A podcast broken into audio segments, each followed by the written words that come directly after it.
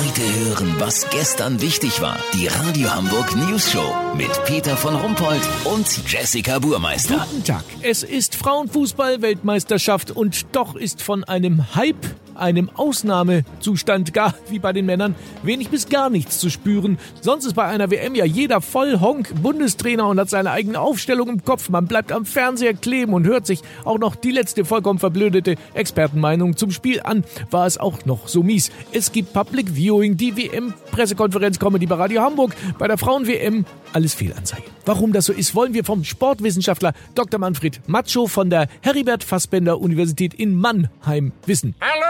Woran liegt es denn nun Ihrer Meinung nach, dass die Frauen so wenig Aufmerksamkeit bekommen? Dabei ist der Frauenfußball doch gar nicht mehr so viel langsamer als der der Männer, oder? Was? Haben Sie sich das mal angeguckt? Natürlich. Also ich hatte mal zwei Landschildkröten, die waren wesentlich flotter unterwegs. Aber also hören Sie mal, ich finde die Schüsse, da ist doch mittlerweile schon ganz schön viel Wumms dahinter. Wumms?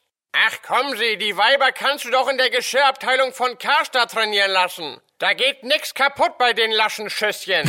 Das überrascht mich jetzt aber ein bisschen. Ich dachte, technisch, äh, habe ich auch gelesen, sind die Frauen den Männern gar nicht mehr so stark unterlegen. Hören Sie auf. Haben Sie mal gesehen, wie die Muschimäuse den Ball aus der Luft annehmen? Das sieht so ungelenk aus, wie wenn... wie wenn... wie wenn ein Gnu eine Spülmaschine einräumt. Ja, vielen Dank auch, Sportwissenschaftler Manfred Macho. Wir möchten uns an dieser Stelle bei allen Frauen, die Fußball spielen, entschuldigen. Natürlich ist der Frauenfußball genauso attraktiv wie der der Männer, jedenfalls mindestens so attraktiv wie der vom HSV. Kurznachrichten mit Jessica Burmeister.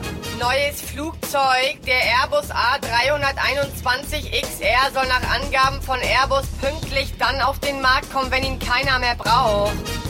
Hamburg, Hansestadt will Sportplätze zunehmend auf Dächern bauen.